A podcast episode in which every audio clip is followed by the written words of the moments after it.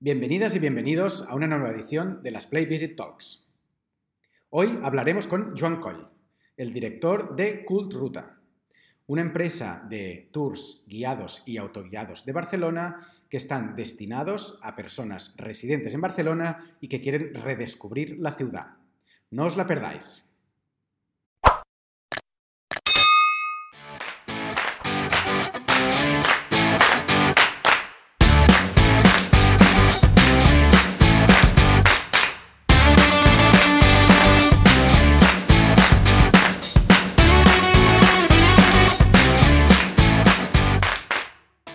Hola Joan, ¿qué tal? ¿Cómo estás? Buen día, buen día. Buen día, buenos días. Joan, muchas gracias por dedicar tiempo a esta, a esta sesión, a esta Play Visit Talk con el equipo de Play Visit. Un placer una charla. Joan, em, para comenzar, me gustaría que nos explicaras un poco tu historia personal, profesional, ¿Cuál es tu trayectoria dentro del sector turístico, dentro del sector de los, de los tours y las actividades? Cuéntanos un poco. Venga, eh, voy a empezar a desnudarme. Eh, soy un intruso, ¿vale? Eh, yo no había estudiado para esto y yo estudié una carrera de comunicación visual, trabajaba en rodajes de cine y de publicidad, tenía veintipico, estaba ahí con la energía a tope y llegó el día que iba como acercándome a mi meta profesional en ese sector y a medida que me iba acercando me iba desilusionando un poco, como, uy, espera, esto no es lo que yo iba buscando, ¿no?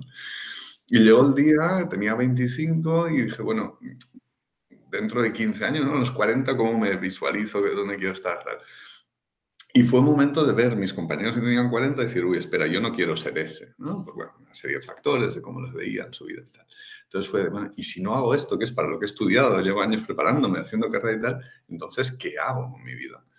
Y llegué a la conclusión que lo único que me podía eh, interesar más era tener un proyecto propio, no trabajar por otro, que en el mundo del cine pues, estaba muy bien, era muy divertido, el, trabajo me encantaba y creo que lo hacía bastante bien, pero llegó el momento de decir, bueno, acaba el proyecto, toma, aquí tienes tu cheque y ya está, ¿no? Y era, he dejado ahí mis energías en algo que de repente pues ya, ya no tengo contacto. Y eso es lo que me, me dolía. Entonces fue, bueno, necesito montar un proyecto propio. Y por lo menos quiero intentarlo, ¿no? Y, iba un poco a ciegas, o sea, con muchas ideas en la cabeza. Y al final, eh, bueno, estuve en Barcelona Activa, que es un incubador de proyectos, de, de formación de emprendedores y tal. Y me ayudó bastante de decir, oye, ¿qué tengo, qué no tengo, a qué puedo aspirar, a qué no puedo aspirar? ¿no? Y conocía un caso similar a, a Curruta, lo que acabé montando, ¿no? una empresa que hacía visitas guiadas, estaba muy pensado para público extranjero y luego tenía como una pequeña patita de actividades que eran eh, visitas literarias. Y bueno, vi cómo estaban trabajando y fue, hombre, está bien, pero el, el cliente este de proximidad se puede trabajar mucho más. Yo pensé que lo que ellos están haciendo. Entonces, bueno, mi aportación al final casi siempre cuando uno empieza un proyecto no inventa de cero, ¿no? sino simplemente adapta, mejora, etc.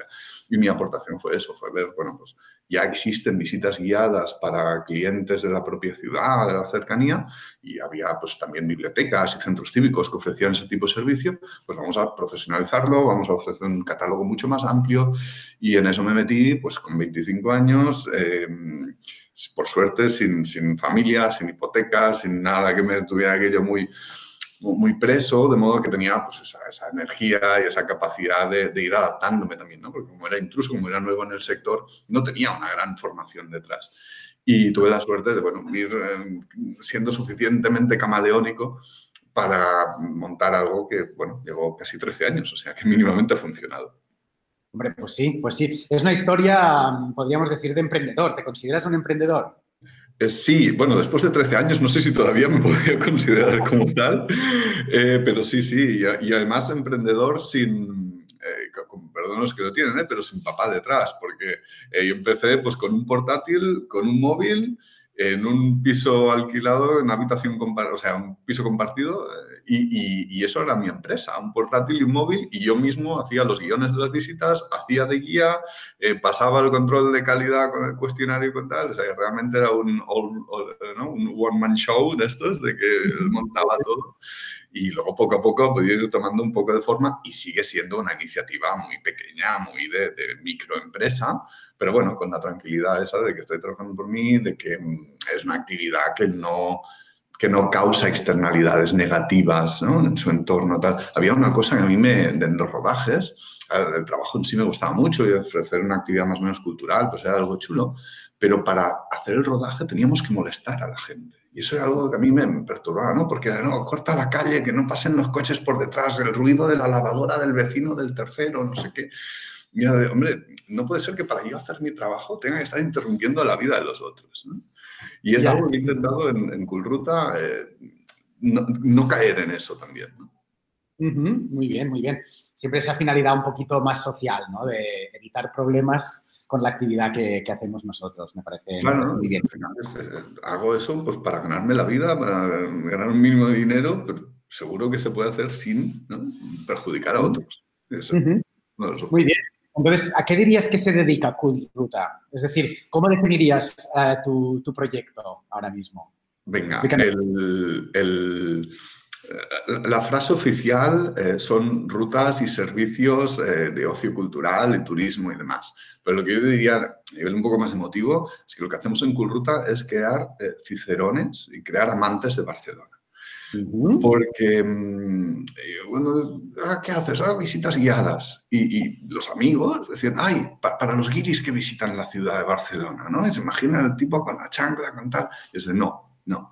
Hacemos visitas y la singularidad nuestra es que trabajamos para un cliente muy de proximidad. Son personas que viven en Barcelona o en la cercanía, que trabajan en Barcelona, que hacen sus gestiones, sus compras en Barcelona. Entonces, no son visitas de, mira, esto es la catedral, porque ya han estado delante de la catedral y muchas veces han visitado la catedral, sino que es, mira, te voy a contar eso de la catedral que posiblemente no sabes. Entonces, es, claro, al tener un cliente que ya tiene una base, sí que es cierto que es un poco más exigente con lo que le vayas a contar y cómo se lo vayas a contar, pero a la vez es un cliente que si logras captarlo y sorprenderle, confía mucho en ti entonces, ¿no? Y es un cliente que ya tenía un cierto precio por esa ciudad, porque es la suya, ¿no? La que tiene cerca, la que tiene referencia, y cuando de repente le descubres algo, es como, ¡qué orgullo, qué guay! ¿no?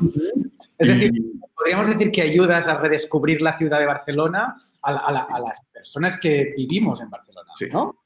Sí, sí, ese es el, objetivo y muchas veces la meta que alcanzamos, por suerte. Sí, sí. Muy bien. Entiendo que no sois la única empresa que se dedica a hacer tours para redescubrir Barcelona. Entiendo que habrá muchas empresas para, para guiris o para turistas pero también habrá otras que se dedican mucho a este target como más local, ¿no? más, de, más de turista local. ¿Cuál es tu, tu aspecto diferencial? ¿En, en, qué, te, en, en, qué te, en, qué destaca ¿no? Tus, tu actividad? ¿Qué tiene cultura diferencial? Diría básicamente em, en su inicio ofrecer un abanico de temas nuevos. Eh, yo recuerdo, por ejemplo, cuando yo empecé, de un modo regular, no se ofrecían visitas sobre la guerra civil. Y algo que me sorprendía mucho, porque oye, incluso los turistas en ocasiones piden sobre este tema. Es un tema que se ha hablado mucho de la guerra civil española y cómo se vive en diferentes puntos de España. Entonces, ¿cómo es posible que para los vecinos, habiendo películas, habiendo documentales, mil libros, conferencias, ¿cómo es posible que no tengamos una ruta sobre esto? Y fue una de mis apuestas y es una de las que seguimos haciendo y la tengo ahí mimada porque la estuve documentando yo y tal. Pero luego llegó el momento que tú decías que han ido apareciendo muchos otros actores. Yo no era el primero, pero no he sido el último mucho menos, han llegado muchos otros. Y la diferenciación ya no ha podido ser únicamente por la temática.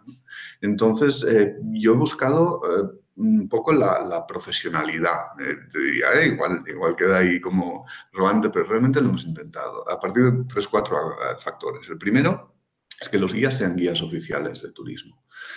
No es una garantía, pero es un filtro. Y no tenemos un filtro oficial, una exigencia. Oye, pues es un primer filtro, ¿no? Ha pasado un examen, ha demostrado que saben expresarse, que tienen un mínimo de contenido, de, conocimientos. Primero eso. Segundo, eh, las radioguías. El tema este de no gritar por la calle, de no ir con altavoces. Eh, vinculado con lo que comentaba antes de no molestar a las otras personas. Oye, pues el guía lleva un micrófono, cada uno de los clientes lleva un receptor de radio con un auricular y puede quedarse a 15 metros tomando una foto, mirando un escaparate y sigue oyendo la explicación. Le da mucho más libertad de movimiento. Eso permite que si es un grupo, o sea, 15, 20 personas, no necesita estar compacto bloqueando una acera, ¿no? Se, se pueden eh, distribuir. Y es algo que a nivel de, responsabilidad turística, una ciudad como Barcelona que tiene una presión turística muy fuerte, pues la verdad es que en ocasiones hay, hay clientes e incluso vecinos que le han agradecido. Yo recuerdo una vez, eh, al principio, pues, allá, no sé, como 8 o 9 años, estaba en el Raval una ruta de atardecer, aquello de invierno que oscurece a las 6 de la tarde, ya en las 7 y pico, en un grupito de 18 20 personas y de repente se mete una, una, vecina con un carro de la compra ahí dentro del grupo, que fue como, ¿qué hace señora? Y, y, y me dice, dice, Nano, et volia felicitar perquè jo visc al Call, luego traduzco, eh? i ets dels pocs que quan estàs a sota casa meva no me n'entero. Eh, la señora vivía en una zona muy turística y dice, es de los pocos grupos cuando estás debajo de mi ventana no te oigo, no me entero de que estás ahí.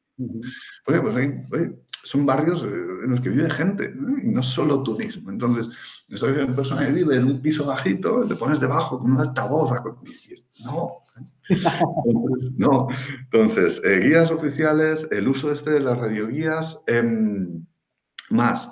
Bueno, llegó el día que teníamos algo de dinero, no nos podemos mover, y fue de, oye, pues en lugar de alquilar una oficina cerrada, ¿no? o de irnos a un cowork o algo así, cogemos un local a pie de calle y lo usamos para que el cliente lo tenga, uno, como oficina, si necesita hacer alguna gestión, que en ocasiones hay clientes que todavía no con las tecnologías se fían al 100%, y especialmente también como punto de inicio y de final de las actividades, si podemos.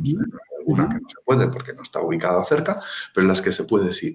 Y entonces, oye, pues esperarte, ¿no? Ahora venimos del invierno eh, con frío en la calle, eh, ruido, el carterista, no sé qué, o esperarte tranquilamente sentado en una silla, una fuente de agua, un aseo, una cafetera, tal, pues igual el, el inicio de la actividad ya lo haces mejores condiciones.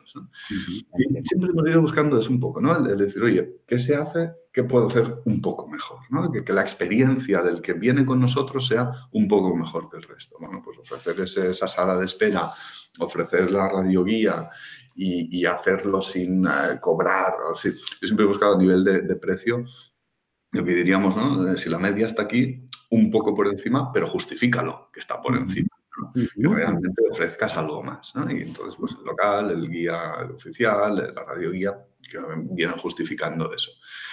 Y, y, última te diría, respecto a algunos competidores que luego fueron apareciendo, que el precio sea real a mí me sorprenden esas políticas de precios de no, tal, pero de repente oferta del 60%. Dices, a ver, si, tienes de modo regular, ¿no? Oferta del 60%, igual es que ese precio no era un precio real.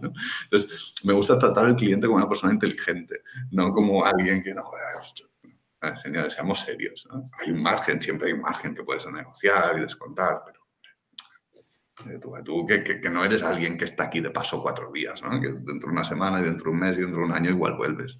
Claro, claro. Vale, muy bien. Por lo tanto, entiendo eh, contenido de calidad, ¿no? Pro, pro, proximidad, ¿no? Eh, contacto directo, responsabilidad social, podríamos decir también, ¿no? Que todo lo que hace no afecte al, sí. a, la, a, las personas que están viviendo.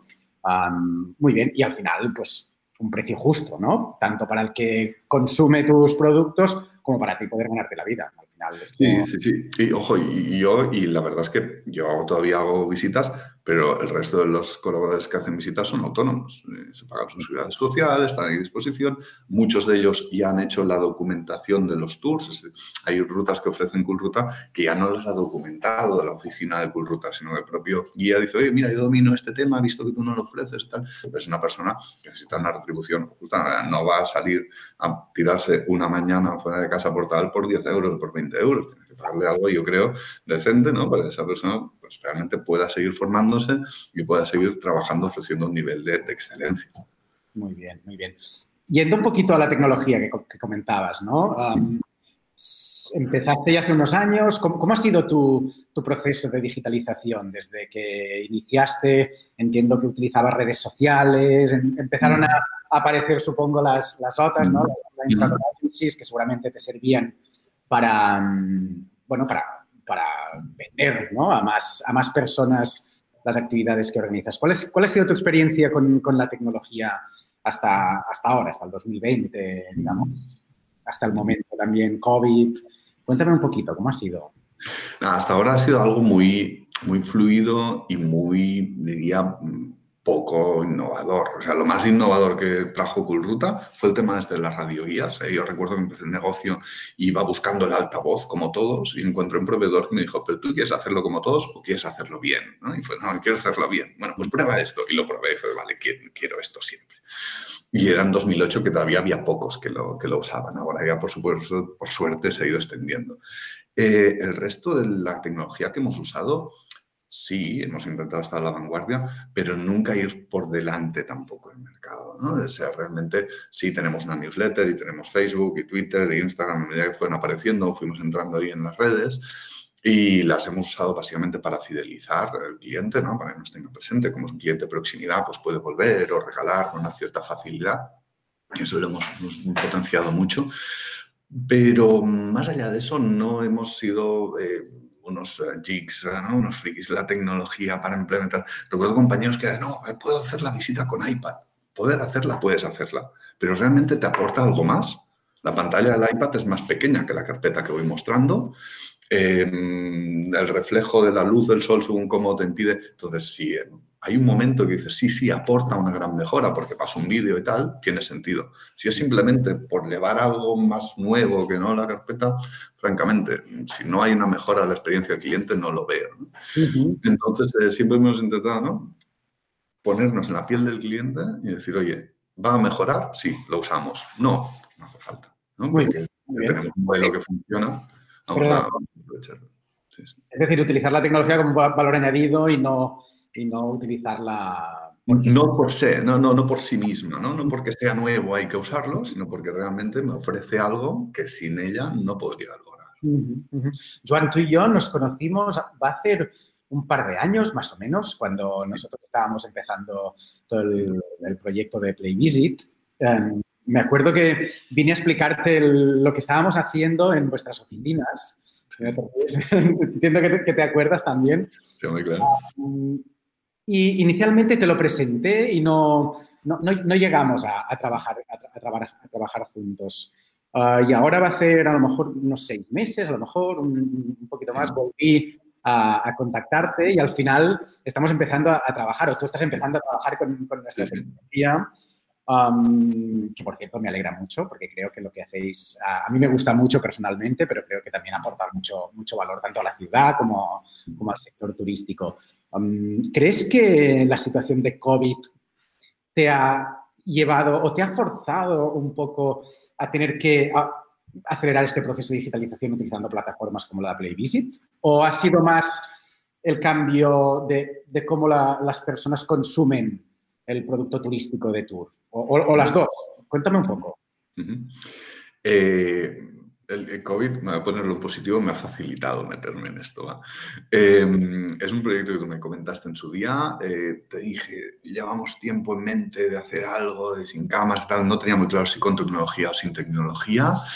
Eh, y era uno de los muchos proyectos que por suerte siempre están ahí, ¿no? en la mente o en la propuesta. Tienes cuatro notas de cuando tengamos tiempo, cuando podamos, cuando veamos la necesidad, lo haremos. Y, quedó ahí, quedó en el cajón. Entonces, cuando volviste a llamar a la puerta, coincidía el momento adecuado porque estallaba la pandemia, estábamos en casa, teletrabajando, sin poder hacer visitas guiadas en la calle. Y sí que era el momento de decir, oye, tengo esa posibilidad de tiempo, de dedicarlo a, a, diversificar algo, que además puedo trabajarlo muy fácilmente desde casa. Y es cierto que se presupone que tarde o temprano habrá más consumo eh, de turismo a través de la tecnología. ¿no? Puede que sea algo muy circunstancial, si realmente volvemos a controlarlo todo, y volvemos a ir por la calle y abrazando y preguntando y no sé qué, pero igual no, ¿no? Igual también la tecnología la podemos usar para llegar a personas que no harían un tour de los nuestros guiados con una persona o que no tienen la disponibilidad horaria de hacerlo en los momentos que nosotros lo hacemos, etc. Y este fue un poco el planteamiento de, finalmente lanzarnos a usar PlayVisit. Es decir, no para sustituir eh, nuestra actividad, tenemos 13 años, un cliente fidelizado, confiamos poder seguir bastantes más, sino para diversificar.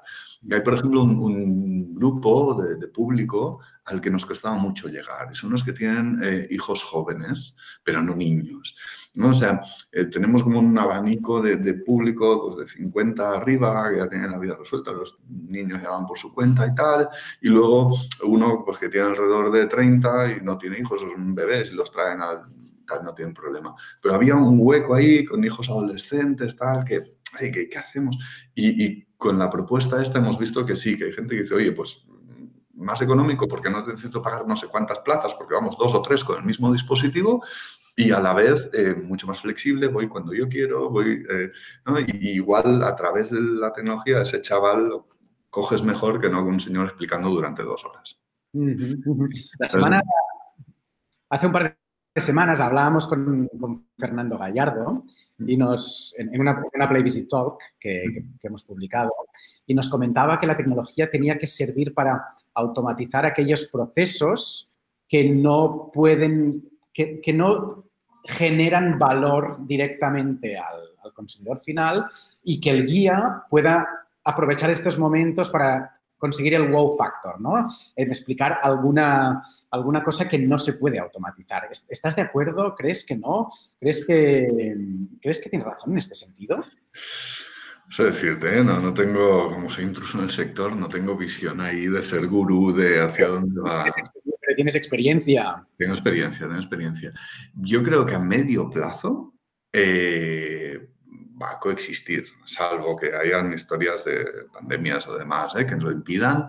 Yo creo que difícilmente el guía quedará como algo residual, tal, porque más allá de, hay, creo que un, un valor eh, muy intangible, ¿no? que es que somos hasta ahora eh, gregarios. Los humanos nos gusta encontrarnos con otros y encontrarte con gente que tiene los mismos intereses que tú y poder preguntar y, poder obtener esa respuesta, incluso generar un pequeño debate. ¿no? Y en las rutas en ocasiones los encontramos y la gente más tímida igual no lo hace durante la ruta, pero se espera a acabar y entonces lo, lo abre. Entonces yo creo que mm, hay un porcentaje importante de personas a las que mm, no les vas a cambiar fácilmente la, dinámica. Pero es cierto que hay otras personas pues, que igual no necesitan tanto esta interacción, ya la cubren con sus círculos más próximos, ¿no? Y igual sí que están más cómodos en esto. Mm, no, no me considero capacitado para decir si ese porcentaje aumentará o no, bajará. Creo que también últimamente en 2020 hemos aprendido a no prever muy a largo plazo, ¿no? Saber que los planes que hacemos a largo plazo se tuercen de un día para otro y cambian. Entonces, eh, me, arriesgo poco en ese sentido. Yo creo que a medio plazo pueden coexistir, pueden, eh, cubrir necesidades diferentes o de públicos diferentes y, mm, ese es mi esquema, mi idea de trabajar a medio plazo.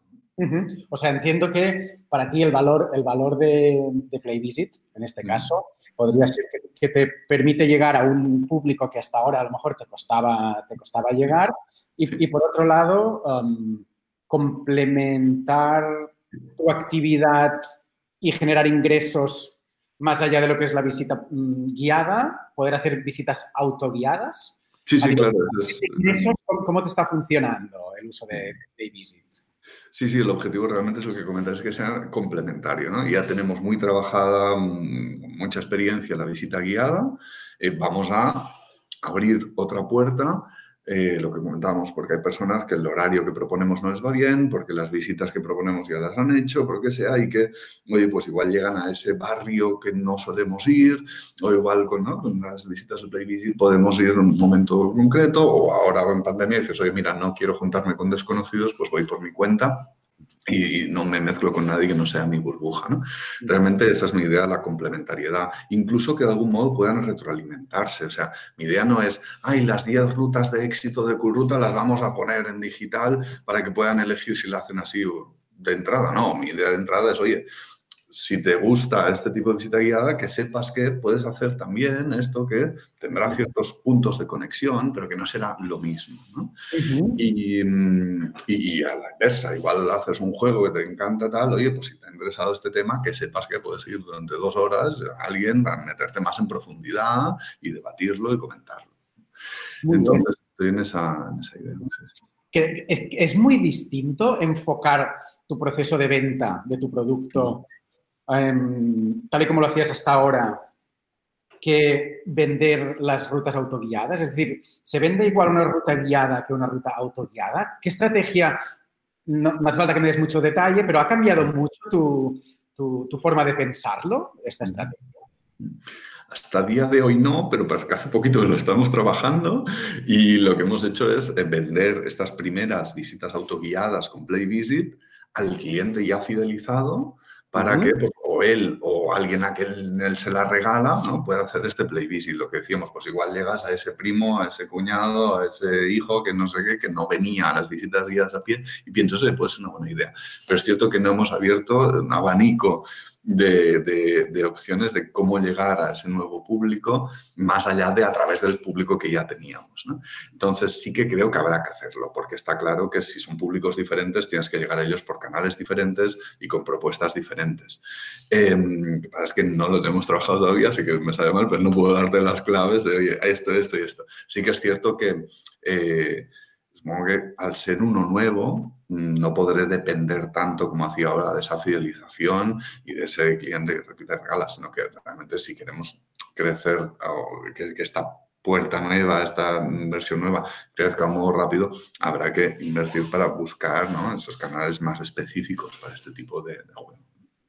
Tendremos entonces que volver a hablar en un tiempo, ¿no? Y nos podrás explicar esta, esta estrategia nueva que a lo mejor tendrás que, implementar para, para, esta nueva línea de negocio. ¿Podrías considerar que, que estás abriendo una nueva línea de negocio? Literalmente, literalmente, esa es mi, mi idea. ¿no? Insisto, que sean complementarias, ¿eh? no, no es algo que no tenga nada que ver, porque realmente el contenido, el conocimiento de la ciudad en el que se basa es el mismo. Eh, a partir de preparar visitas aprendes muchas cosas de la ciudad y no todas las que aprendes las usas en una visita de dos horas a pie, pero igual algunos de esos conocimientos que ahora los estamos reciclando para aquí. Entonces, son ideas de negocio paralelas, complementarias, pero luego son independientes y, creo que está bien que sean independientes también, pero sí que intento ¿no? pues que a la vez sean complementarias entre ellas. Muy bien, muy bien. Joan, ahora que ya hace unos meses que trabajamos juntos, ¿qué, recomendación le darías a alguien que, empieza a trabajar con nosotros o qué destacarías del valor que le podemos, que, le podemos aportar desde PlayVisit? Pues eh, que es humano. Que es humano. Es, una empresa, aún siendo una empresa tecnológica, ¿no? el, el trato al cliente, al socio, al partner, etcétera, es humano. Y es algo que creo que es importante, ¿no? Porque al final vamos a hacer un producto tecnológico, pero somos personas que estamos desarrollando ese producto tecnológico. igual eh, yo tengo una necesidad que no soy consciente todavía que la tengo y vosotros me decís, oye, ten en cuenta que para hacer esto tal, o igual yo veo una opción de comercialización o de aprovechar tal que vosotros no habéis querido, pues porque no tenéis ¿no? Años de experiencia en el trato directo con el cliente último y tal. Entonces, eh, lo que a mí hasta ahora me ha satisfecho mucho es ver que, al, colaborar eh, se puede ir mejorando ¿no? de uno con otro. Y oye, había visto esto, tú has pensado, ¿Y, podríais lograr esto? Entonces, alguien que empiece con vosotros, que lo aproveche y que pregunte y que pida y que realmente ¿no? pues, eh, se pueda ver hasta qué punto. Por supuesto, habrá cosas que no se puedan hacer y, eh, en ambos sentidos, ¿no? pero lo, intentarlo, ¿no? por lo menos esas ganas, lo que a mí me ha sorprendido para bien de Plebiscite, esas ganas de probarlo, de intentarlo y de no, que no quede por, por no hacerlo. Muy bien. Pues nada, gracias de, de mi parte, de parte de todo, todo, el equipo por estas palabras, porque nos hace, uh, nos hace contentos escuchar esto. Intentamos ser un, un equipo próximo a nuestros clientes, a nuestros colaboradores, por lo tanto, pues nos hace felices escuchar esto. Uh, finalmente, eh, Joan, um, ¿qué, ¿qué tour destacarías de los que, de los que vendes y recomendarías a todo el mundo que nos está escuchando que es de Barcelona y que seguro que estará encantado de hacer? Eh, de los que vendemos con PlayVisit, ¿eh? ¿estamos hablando? O, de los que hacéis que no son digitales. También, bueno, mira, de los que no son digitales, eh, los estrellas son varios tours que se llaman de secretos y leyendas. Hay uno el gótico, uno el born, uno el Champlain, según el barrio que te apetece, pues tal. Y están muy pensados para ir a un lugar que ya conoces y redescubrirlo, ¿no? Lo comentábamos antes. Entonces, con los primeros tours que hemos puesto en Play Visit, confío que vendrán más, eh, diría, esta opción de redescubrir la hemos centrado en la Rambla. Y lo sugiero ahora, igual dentro de un año ya no lo sugiero, ¿vale? Pero ahora, en 2021, recién iniciado, todavía con pandemia, es un momento que la Rambla está muy vacía, es muy agradable mm, verla de un modo muy diferente como lo hemos visto en los últimos años y poderse fijar en esos detalles que en el día a día pasan inadvertidos. Y además, eh, hay dos opciones por la Rambla, cualquiera de que ellos quieran. Y si no, eh, si hay alguien que busca un poco más de miga, Hemos empezado también con la Barcelona Ciudad Sórbida. Esta es una ruta que la habíamos hecho, esta sí, en visita guiada hace mucho tiempo, ahora ya hace años que no la ofrecemos, y la hemos adaptado un poco para el, para el Play Visit. Y es una ruta especialmente pensada para este que eh, busca igual ese pasado un pelín más oscuro, un pelín menos políticamente correcto de la ciudad de Barcelona y, conocer eso que generalmente no estaba en el libro de texto sobre la ciudad de Barcelona, que también al final nos ha marcado en quiénes somos y cómo somos y cómo es la ciudad, pero de lo que no hemos presumido tanto hasta ahora y bueno, es una ruta para ver eh, la zona turística al final, porque es Ciutat Bella, ¿no? el casco antiguo, pero verlo con unos ojos diferentes, porque hablamos pues, de donde estaba la Inquisición, de cementerios, de hospitales, de prostíbulos, de toda esa um, parte un poco más eh, oscura de, nuestro pasado. Muy bien. Joan, em, yo no me las pierdo, no me las, no me las perderé, las voy a hacer. Seguramente todo nuestro equipo que estamos aquí en Barcelona también las, las vamos a disfrutar. Y Joan, eh, muchas gracias. Eh, muchísimas gracias por tu tiempo, por estar aquí con nosotros y muchísima suerte y hasta pronto. Hasta pronto. Un saludo.